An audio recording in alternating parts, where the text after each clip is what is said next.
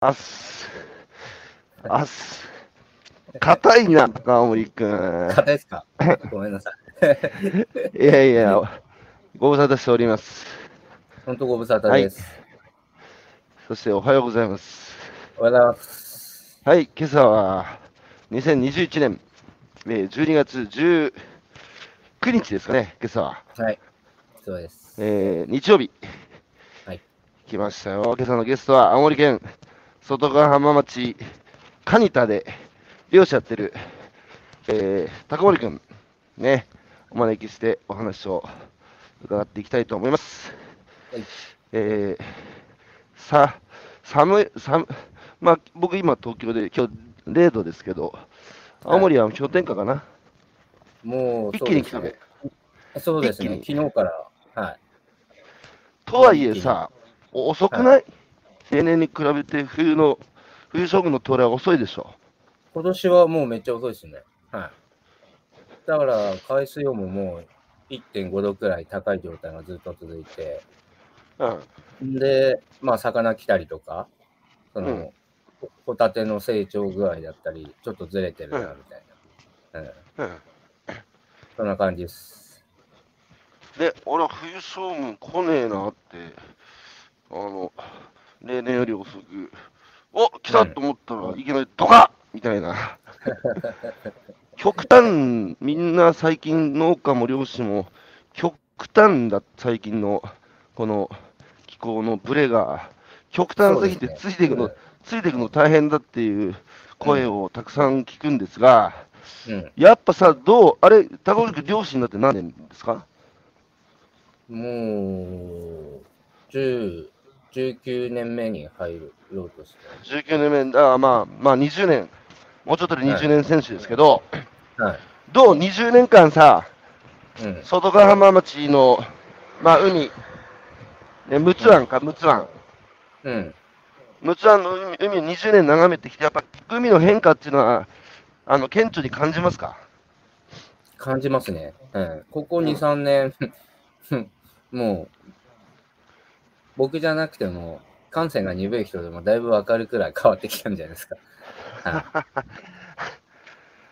いやっぱさ、この3年が徐々に変わってきてたけど、徐々になんかちょっとおかしいなって、えー毎年毎年変化を感じてたけど、この3年一気に変わったっていう漁師が本当口揃えて言うんですよね。何が変わった？やっぱかい、あの、まあ、一言で言えば、気候変動温暖化で海水温がまあうん高くて、魚だってせ、ね、自分の生息環境を、えー求めて、ねうん。生きれる場所に移動していくだろうし、移動できない連中は、まあ、兵士、まあ死んうん。死んだりするだろうし、うん。そんな感じ、ほんとそうですね。えっ、と、うん。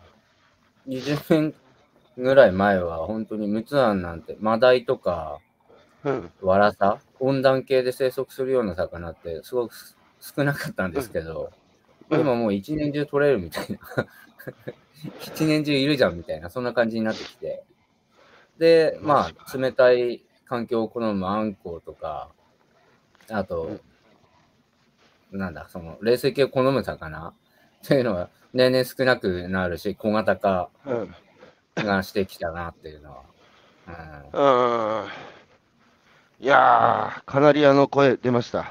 カナリアの声、はい、あの、うんカナリアですよ。あの、うん。うん。漁師と農家の皆さんは。うん。そのカナリアの声を、ね、ずっと聞いてきたんですけど、僕もこの10年間、うんね。で、一方でその海の環境の、まあ、高森君は、あの、ホタテ養殖が中心ですよね。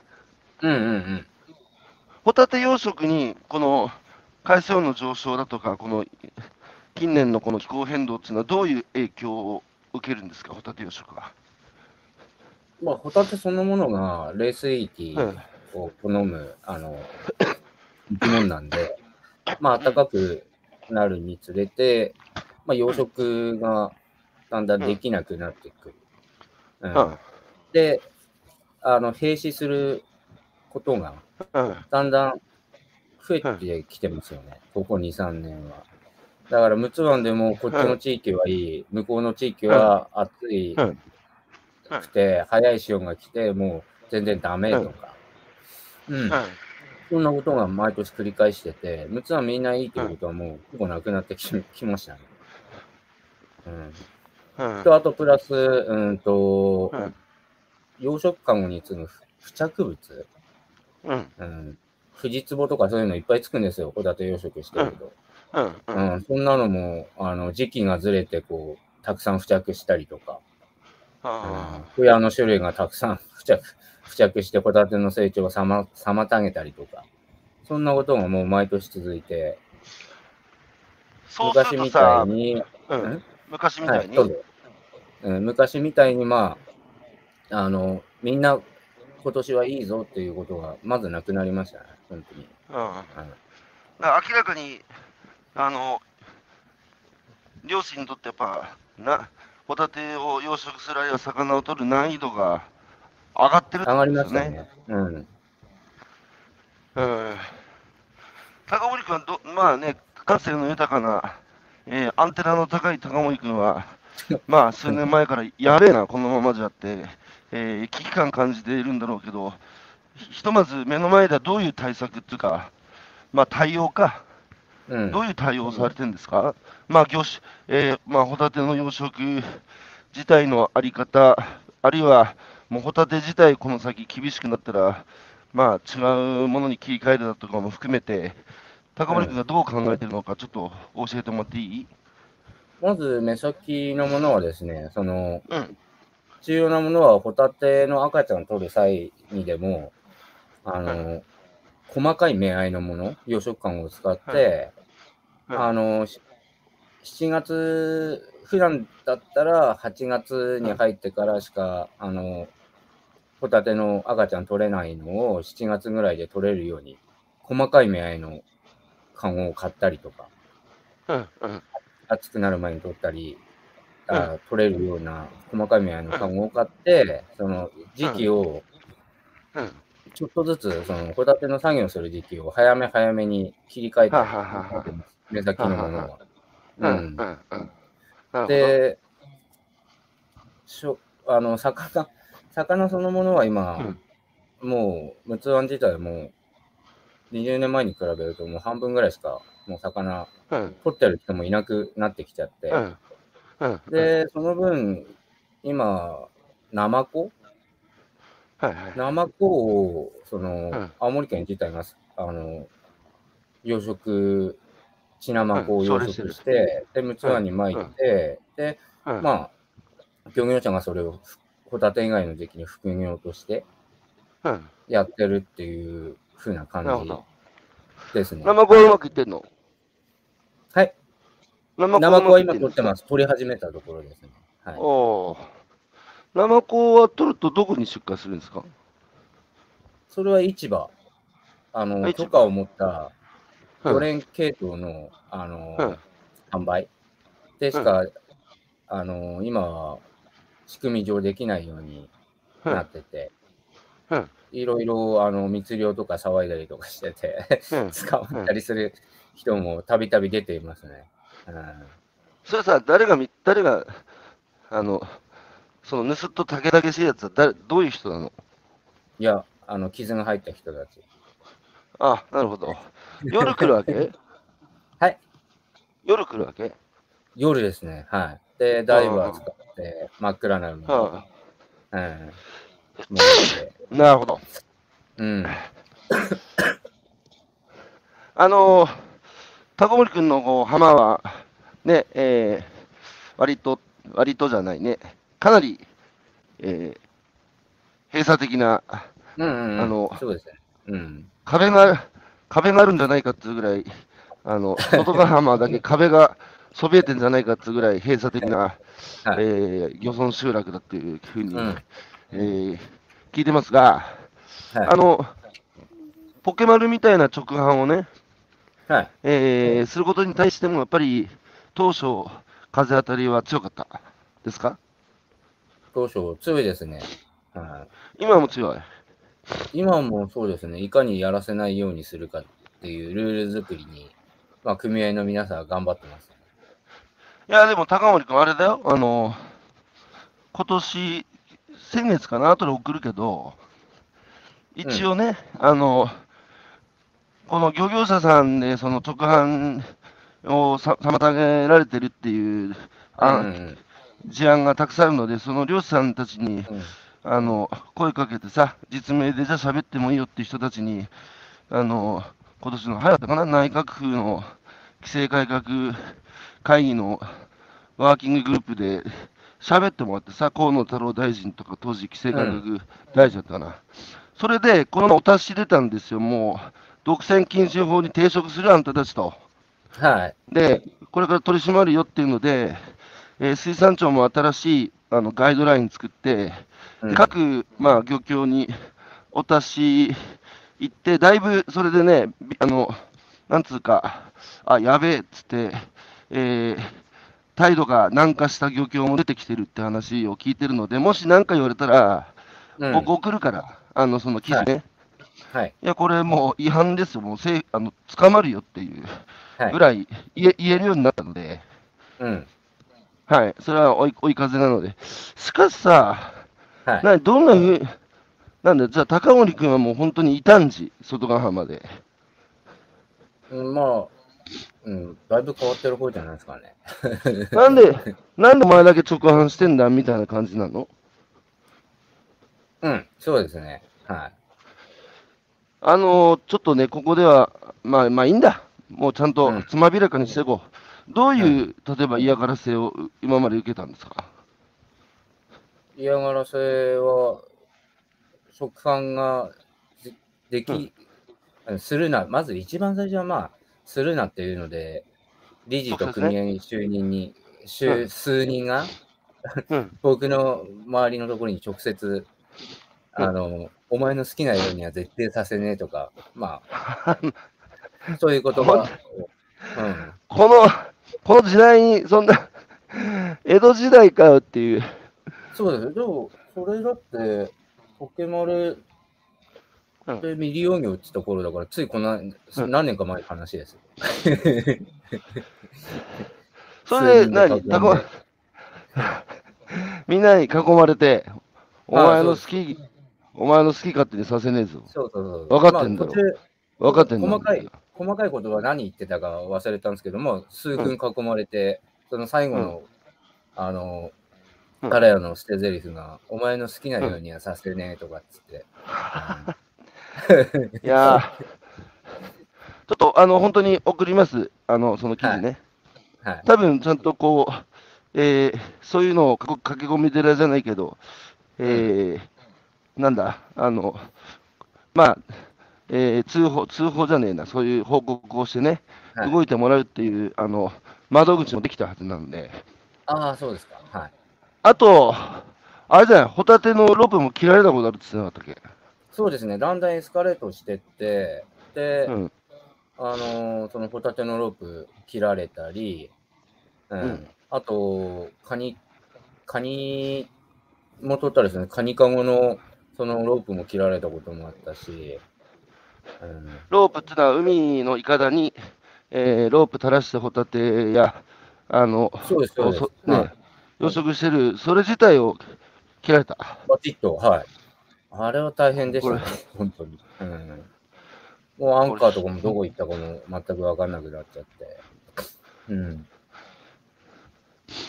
マジで、本当、はなんこ言葉になりませんけど、あの、そうね、だから高森君はこの気候変動とともに、もう一つ相手にしなきゃいけない、この大変な、あの、敵が、敵っつうか、まあ、敵ね、その地元のこの閉塞的な、あの、うん環境っていうこととも、まあ、戦ってきたじゃないですか。い。はで、ね、もともとは東京で不動産会社で働いていて、い。はい。まあ、消費社会にも触れて、そこから戻ってきてるからね、まあ、はい。東京では本当に当たり前だと、えーうん。思われるようなことを、地元で一つ一つチャレンジしていくと、うん。えー一つ一つ潰しにかかられると。うん。こういうさ、もうなんか嫌嫌になんない？そのか海の環境もこんな変わってきて作るの大変だし、うん。地域でもさ、まともなことやろうとするとすぐに潰しにかかられて、もうなんか、な、もういいよ、もうめんどくせえって、こう、腐腐る気持ちになんないの？うん、なるときありますよ。あの。うん。もう嫌だなって。今年でやめようとか、そう思ったことはありますけど、でもな、またやっぱり幸せになりたいとか、うん。頭のこの辺にまだ残ってて、えーで、そこでやっぱ数日するともう一回幸せになるとか、ああ、もう一回楽しみたいなとかって、メンタルうんが変わってきて、今今までなんとか持ちこたえてますね。はい。強靭な精神、いや、もうそう信念っつうか、強靭なやっぱメンタルだよな。うん、それはやっぱり 自分の、自分のふるさとの海で、うん、やっぱちゃんと取れた海産物をちゃんと売ってね、これで、えー自分の家族と、まあ、お客さんも笑顔にして、自分自身も、あの、えー幸せになりたいっていう、実に素朴な願いですよね。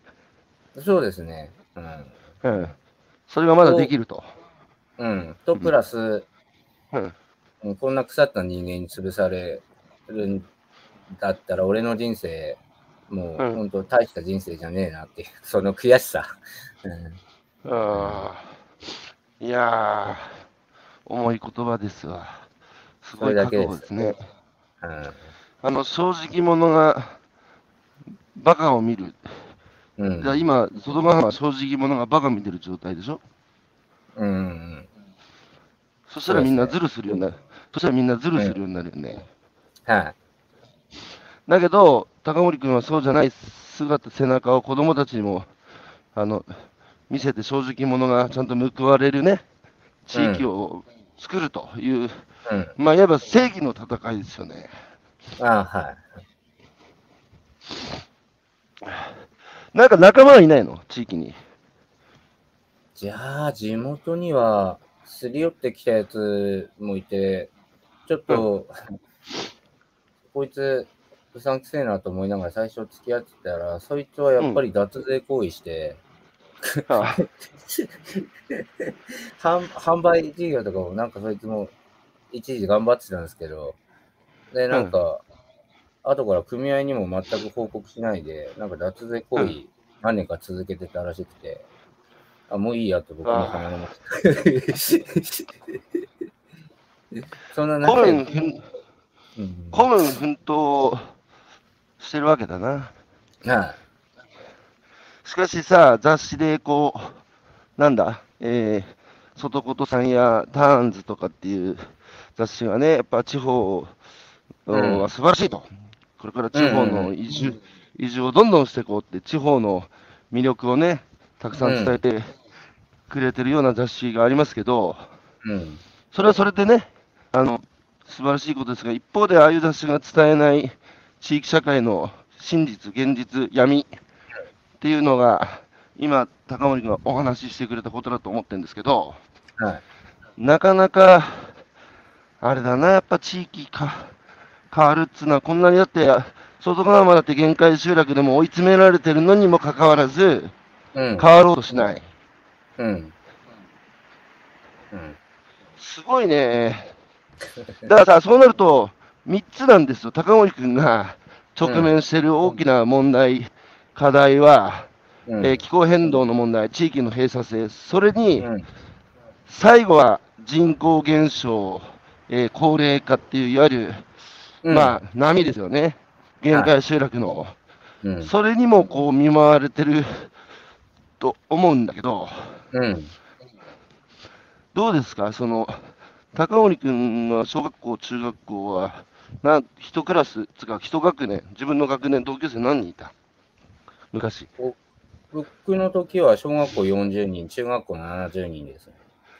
中学校70人のうち、今、肌感でいいんだけど、何何人ぐらい残ってる？何割ぐらい残ってる？でも1割切ってんじゃないですか。1割切ってますよ。普通に。どこに行ったんだ、9割の人たちは？どこに神隠しにあった？えーみんな東京行ってんの？まあ県外県外出てる人もいるだろうし、あと、青森市に住ん,、住んでる人とか、あめっちゃ多いんじゃないですか。うん東京もいる？東京もいるはずです。はい。うん数人。うん。なるほど。で、それが今1割でしょ？で、学校、小中学校は今あるの？並行したらまだあるよ。ありますよ。なんだ、一学年何人ぐらいいるの？もう十何人ですよ。中学校十何人も。うん。うん。小学校も。高森君のお子さんは今おいくつですか？今、えっ、と、中2と小6です。中2と小6ね。はい。まあだからどんどん子供が減ってる。一方で、あれでしょ？高齢化、おじいちゃん、おばあちゃんもいっぱい増えて、うん。えーいるんでしょ？うん。そうです。こはい、このさ、限界集落、外ヶ浜の蟹田の限界集落の実情というか、まあ、要するに高齢化で、えー働き手いなくなってくるっていう人手不足の問題があるじゃないですか。そうですね。はこれ、人手の確保っていうのもやっぱり苦労している。い。めっちゃ苦労してますね。だから、募集して、とりあえずは数人は来てくれるんですけど、やっぱり高齢者の方が多くて、で、うん人数増えたからって言っても、もう結局、あれやってくれ、これやってくれって若い人に頼むんで、僕の仕事量が、あんまり来たからって言っても変わってないじゃんっていう。え、どういう仕事で募集するの？いや、ホタ例えば。テ養殖さん、あの、まあ、養殖館を洗ったりとか、あの、うん。船が丘についてから、あの、ホタテを出し、カゴから出してもらったりとか、はははみんなでやるような作業、大人数でじゃあ流れ作業やるようなじゃあ、海仕事、海仕事じゃなくて丘仕事だね。そうですね、はい。うん。で、何歳ぐらいの人が、何歳ぐらいの人が応募してくるの？いや、もう、60から70代の人で、ね。来て、来てくれても、結局 高森君の仕事量はあんま変わらないっつう、不不思議な現象ですね、それは。はい。むしろ指示したりなんだりする。うん。はい。逆に僕にあれやってくれ、これやってくれって、もう、助手で常に手伝ってなないような状況で、あんま意味ねえじゃんと思って。あわかまあ、だからこれがやっぱり人手不足の現実ではい。すね。外国人は、あ、外ヶ浜は来てますか？ああ、なんか大きいホタテの加工場さんとか、あと、うん。スーパーマーケットあるんですけど、青森県にたくさんある大手の、そういうところは、あの、来てますよ。東南アジア系の方々が。なるほど。高森君のところはさ、若い外国人が来たいって言ったら受け入れるの？受け入れたいですけど、受け入れるノウハウがね、ちょっと、まだわかんない。うん。たとえ、じゃあさ、逆に、あの、日本人の、まあ、東京で働いてるサラリーマンとかで、うん。あの、リモートワークできる仕事についてる人が、まあ、あの、たまに外ヶ浜に来て、あの、うん。ワーケーション、リモートワークしながら、まあ、うん。その、え週に3日ぐらいだけ、高森君の現場手伝いたい、なんつう既得な人がもしいたら、全然それはウェルカム、ああ、もちろんもちろん喜んで。はい。それつまり素人でもできる仕事があるってことですか？ありますね。はいそんな難しいことやるわけじゃないんで、ちょっと教えてあげたらできる仕事。うん、とにかく、あと、うん体が病弱でない方であればうん。大丈夫ですよ。うんじゃあ、俺みたいなやつでもできることあんのかな？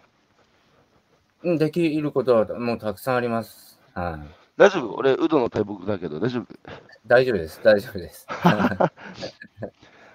あとさ、じゃあもう一つさ、はい。なんだ、IT 系の会社に勤めてましたとか、あるいは、えー広告代理店いましたとか、うん。マーケティングやってましたみたいな人材が、なんか副業的に、えー東京で仕事するだけじゃなくて、まあ週末、なんか地方の手伝いしたいっつうような人、既得な人がいたとしますと。うんうんで、そういう人が高森君のホタテのファンになって、うん。うんちょっと高森さんのね、販売促進のお手伝いをしたい、情報発信のお手伝いをしたい、みたいな人がいたら、それは歓迎、それともなんか別に面倒増えるだけだからいいやっていう感じ、どっちですか？いや、歓迎ですよ。もちろん。うん、もちろん歓迎です、そういう方々は。とにかく。とにかくあれですよね、若くて、こううん、意欲を持った人っていうのがなかなかいなくて、こっちは。やっぱり高齢者に囲まれてると、もういいやっていうような雰囲気がもう蔓延してるんで、あもうもうちょっと頑張りたくても、そこまでやる必要ねえだろうっていう、その、流れがね、あるから、こっちは。うん。あ。うん頑張ってるやつはいじゃあるんですよ。いやー、しかしよくそんな中でもう頑張ってるなー、高森君よ。え、偉いな、お前。本当にもうリスペリスペクトだよ。もう普通の精神じゃ、もうもはや耐え難い。もう、ちょっとね、何か、あの、大学生とかも OK? 大学生とかも OK ですね。はい。でも高森君と冬こ、は何もやることがないので、うんうん春からああったあった。秋にかけては、でもはい全然大学生でやっていや、高高森君のとこに送り込まれた、つか行った若者は、地方に絶望して東京に戻るかもな。十分ありえますね。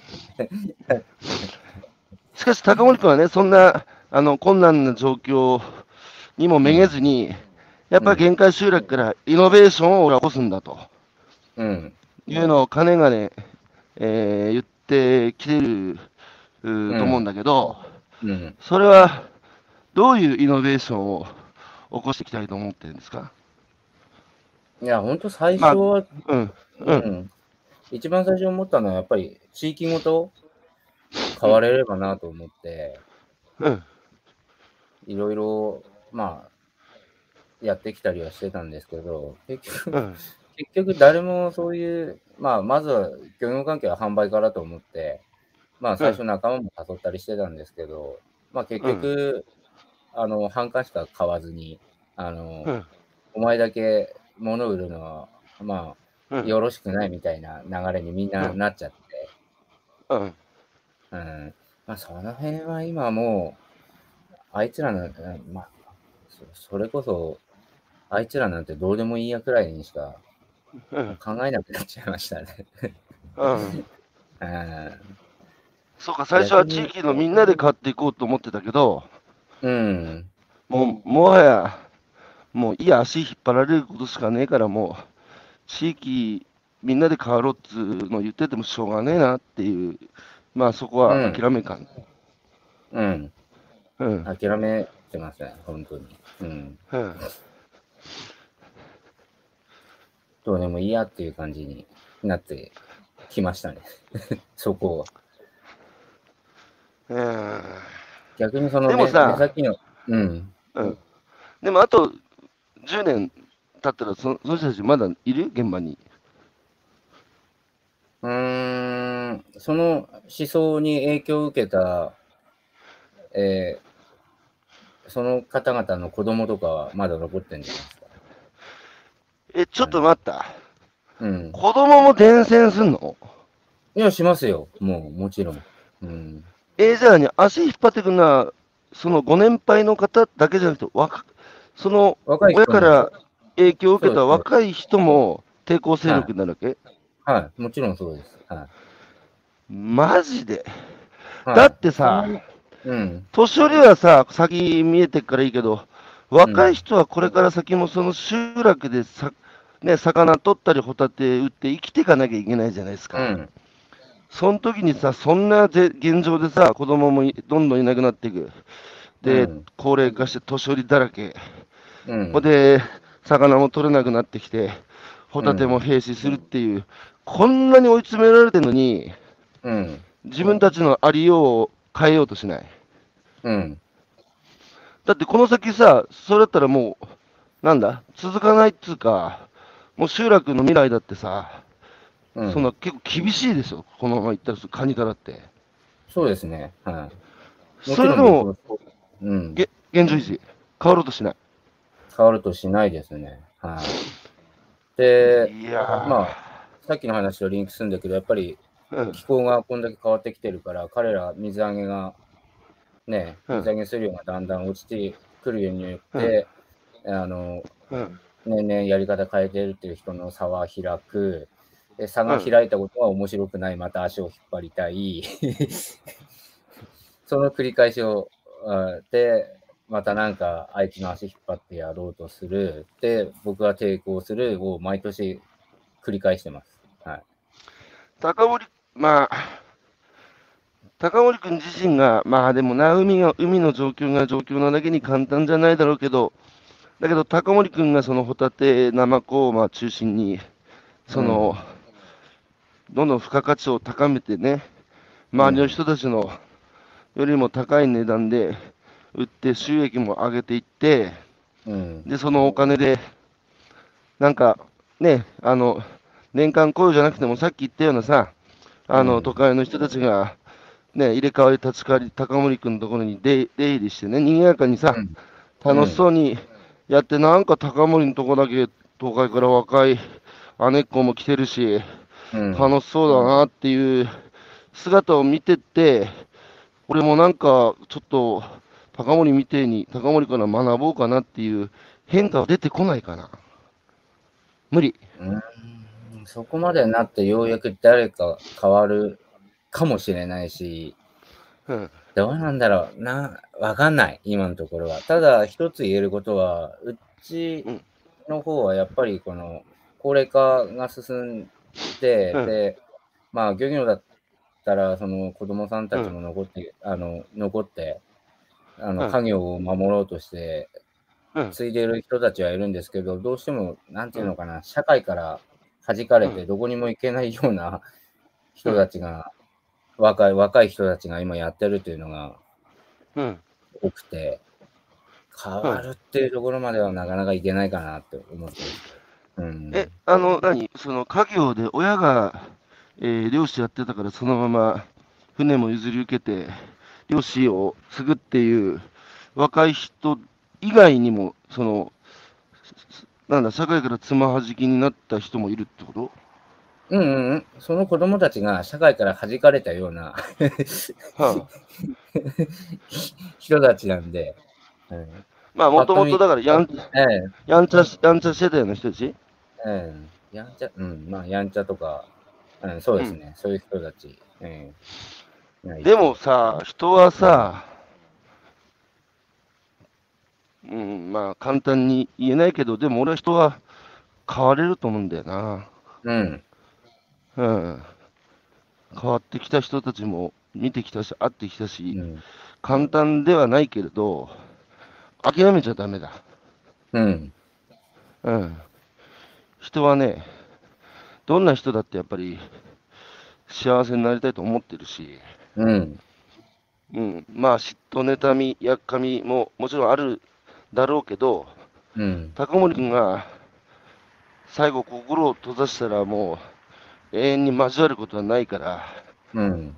高森君は常に、あれでしょ、もし、ちょっと教えてくれてまとも、まうん、ま、まと、まともにさ、ちょっと教えてくれよと、はい。今までのことは詫びるから、みたいなやつが仮に現れたとしたら、全然さ、ウェルカムで、いろんなことを教え、教えます。はい。現状今だからもう常にまで、うんうん行ってない状況なんで、うん。まだ高森君は、まあ、ほぼ諦めてるけど、でも、常に門戸は開いてるよと。うん。うん、もちろんいうことだよね。はいやー、しかし、本当に、すごい、そんな中でね、さ30区ですよ。しかも今、燃料代だって上がってんじゃないかな？い。ああ、年齢代上がりましたよね。うん、そうですね。これじゃあ、が疲弊していくのも、まあ、当然じゃ当然ですよね。うん。しかし、偉いな、その中でもやっぱり、あの、子供2人育てなきゃいけないし、うん。ねえ、地域にへばりついて、なんとか頑張ろうっつ、何が希望っつうかさ、日々、高森君を支えてるものは何なの？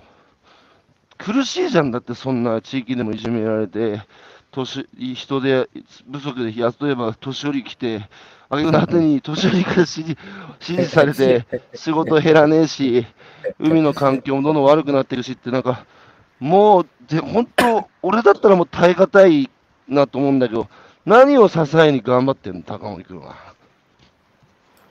もう支えには、最終的にはさっき言ったように幸せになりたいとか、うん。その、こいつらには負けたくないっていう悔しさ。うん。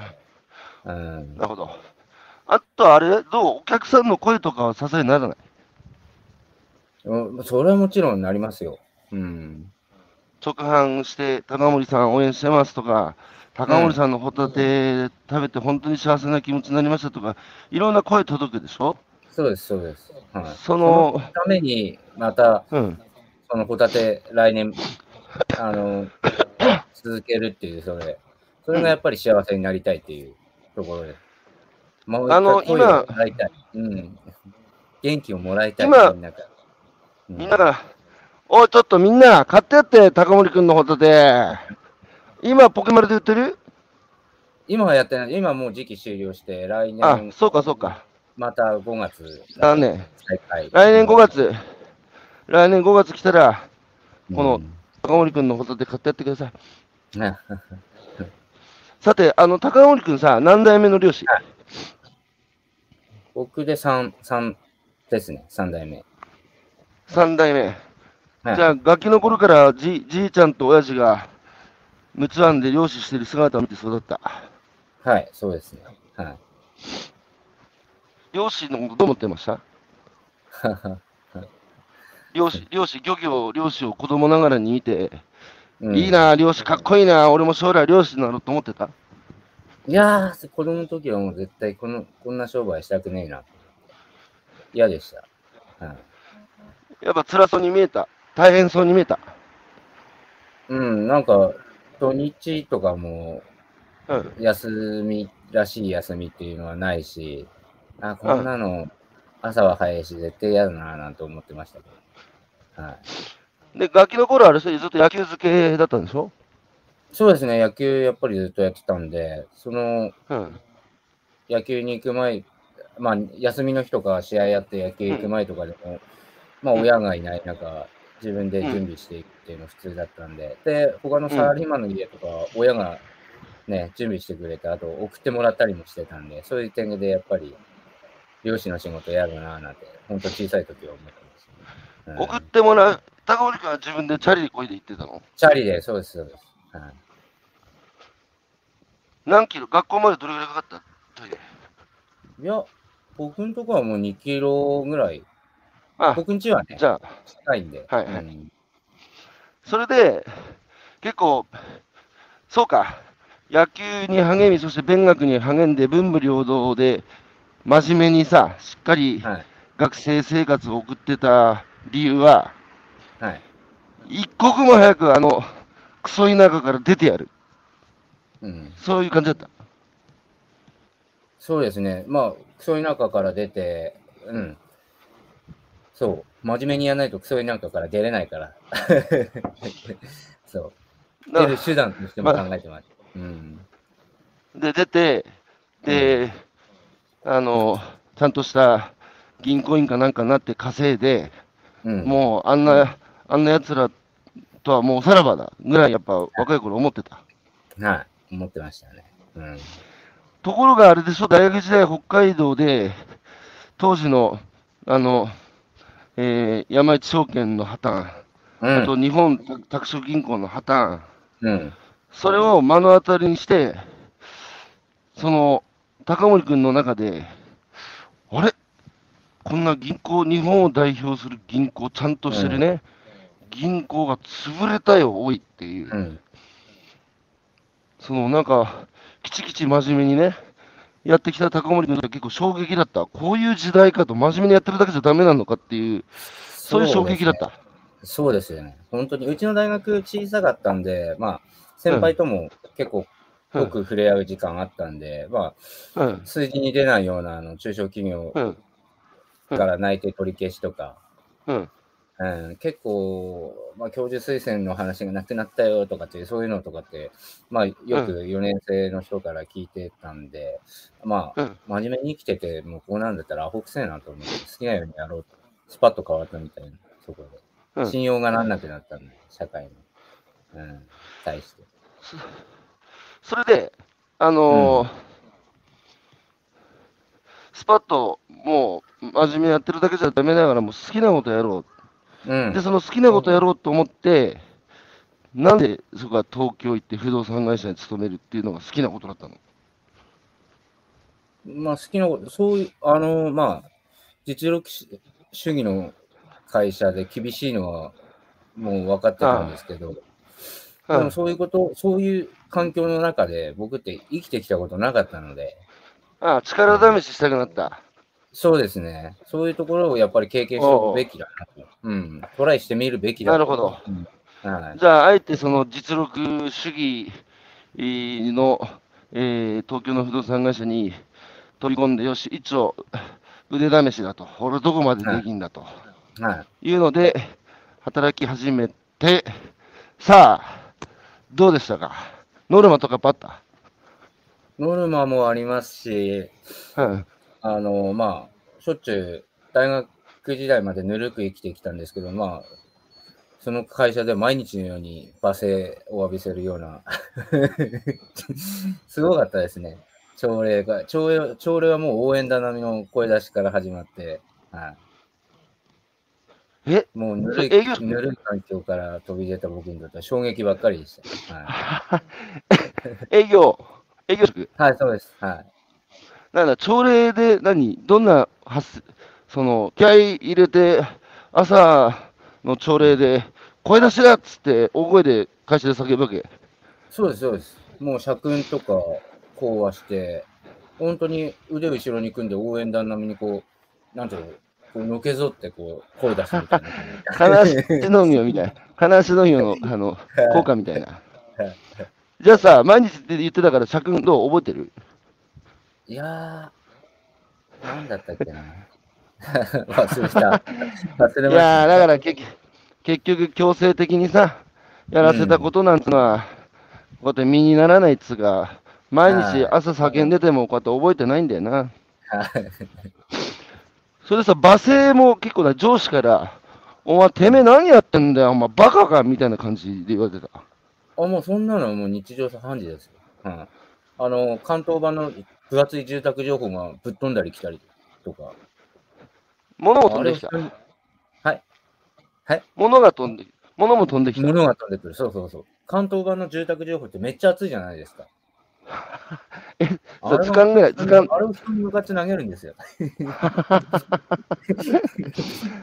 もう今の、今の若い子たちがこれ聞いてたらさ、びっくり仰天な、つい最近まで日本はこれが当たり前だった。俺の時代も20代の頃はお前、はいかイエスか、どっちかだって言われてうん、うんうんいつも怒られてた俺もなんか意見を言っちゃいけないみたいな下は。今だったらもうそこ、そんなの、ね、パワハラだなんだっつって、ね。今の若い子たちはさ、当時に比べるとね、守られて、ぬくぬく、まあ、こう言っちゃいけねえか。まあ、それがいい時代になったってことですね。はい。うん。うんで、あの、そういう厳しい環境の中で、えー数字も出さなきゃいけないし、うん。ほんで、毎日、えー、しゃかりきになって、何時から何時まで働いてたうーん、8時出社で、のうん。もう会社を出るのが12時近くになってましたね。11時から11時半の間ですね。会社出るのは。はい、じゃあ、家着いて、あの、もう日付変わってる感じ。そうですね、そうです。はい。じゃあ、家家には寝に帰るだけだな。寝るだけですね、本当に。は土日はあったの？い。まあ、土日、ない。えっ、と、水曜日だけが休みだったの。じゃあ、週1日だけ休み？はい。当時、日経新聞毎日読んでたって言ってたっ当時、当時も読んでました。もう本当、あの、電車で、あの、折りたたんで読むくらいで。うん。そんな、けそういう生活どれぐらいつ、どれぐらい続いたの？そうそれ2いう生活。年続いて、で、2年一応腕試しだって思って、はい。その、ぬるま湯に使ってた自分をあえて厳しい環境に、はい。あの、おえー飛び込ませて、はい。え2年、把握しまって頑張った。はい。成績上がってったのどうだったの？腕試しの結果は？いやー、成績、ただ売ったのは、まあ一番最初すぐ売れて、その後、うん次のノムル、まあギリギリまで余裕超えてたら、売れなくて、ノルもギリギリで達成して、そっん。からは普通、そんな、もうついていくのが必死だったんで、本当に、はいノルマってさ、達成しないと、ノルマってさ、達成しないとどうなんの？首首、首になっちゃうんです、すぐ。だから1年で、1年でもう100人いたのが10人ぐらいになっちゃうんで、え、ちょっと待って、ノルマを達成しないとクビ。首、首です、すぐ。で、同期も1年後には100人が1割に減ってた。はい、そうです。本当。その10人の中には残っ、その10人の中に残った。の、もちろん、もちろん。いやいや、すごいじゃない、高森くん。いやいや、すごくないですよ。でさ、なんか、当時、あ高森くんは方言はまだななまってた？津軽の言葉。もう大学時代でだいぶ修正、使い分けができるよう 使えばい いんだよ。に。じゃあ何、上司からおめえ、青森にとっとと帰れ、帰れとか、そんなこと言われなかった。もう言われたこともありますし、てめえすぐ青森帰んのかよ、この野郎、許されねえぞとかって、そういうの。そういうことで、2年経って、ついにはい、もう疲れ果てて、ある時ふと、故郷の海を思い出した。はい。その瞬間覚えてますか？今でも、うん、覚えてますね。うん。どういう2年間ば、2年さ、頑張ってきてさ、うん。なんなんでその、どういうシーンだったの？その、ふとなんかこう、どういう心境だったの？その時は。ちょっとその場面を教えてもらっていいですか？うん、本当になんか疲れてきて、こう、休みたいな、うん休みたいなっていうのが、だんだんこう、思うことが強くなってきてて、うん。で、まあ、会社、会社行くときだったよな、あれ電車でなんか、渋谷で乗り換えあったんですけど、まあ、すごい人いる中で、うん。あ、青森があるじゃないか、家があるじゃないか。うん。漁師になって、こんなたくさんの人たちに食べ物届ける方がずっと続く仕事なんじゃないかな。あとなんか思い出したのがきっかけですね、あの当時。うん。あ。青森に帰れば家があるじゃないかと。うん。あんなクソ屋でもう逃げたくて出たくてしょうがなかったけど、うん。その、帰ればね、えーうん漁師っていう仕事もある。海も変わらずにあると。うん。で、そこで美味しいものを作って、お客さんに届けて売って美味しいって言ってもらって、うん。で、しかも家業だからね、上司もいないし、まあ親、親父はいるかもしれないけど、自分の好きなようにやれる、あの世界が、うん。そ、の、輝いて見えたんだね、当時、た高森君からしてみたら、うん。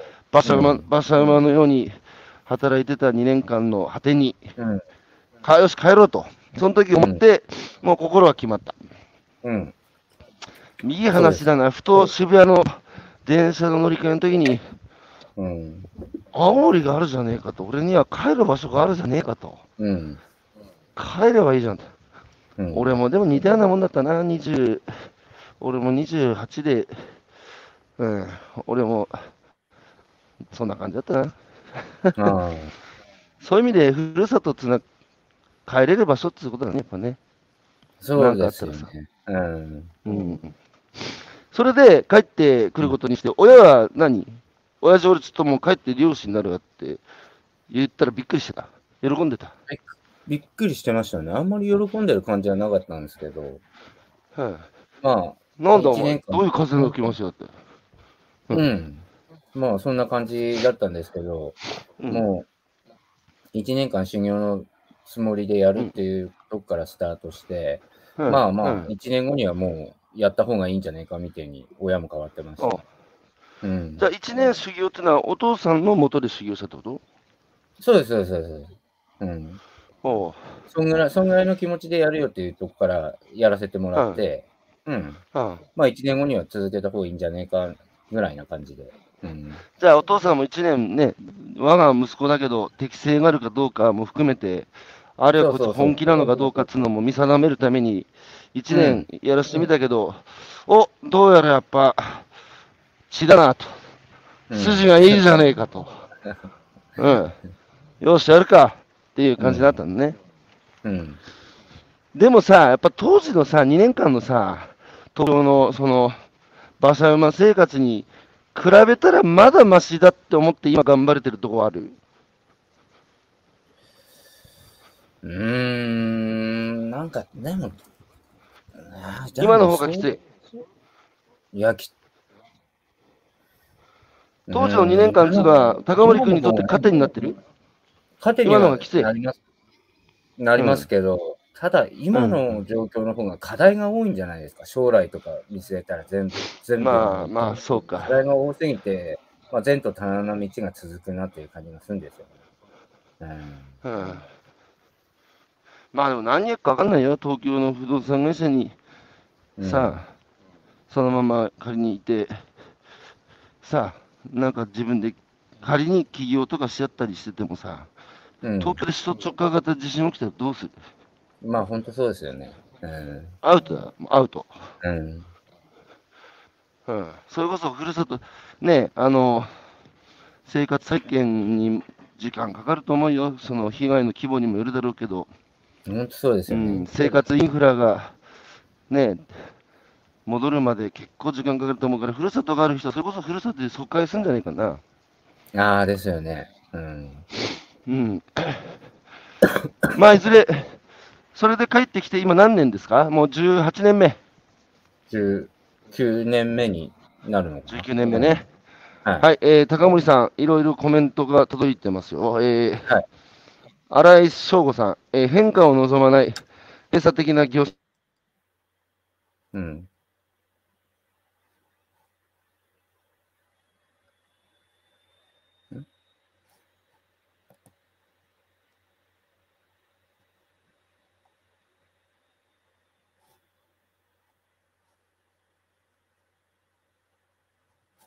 音が。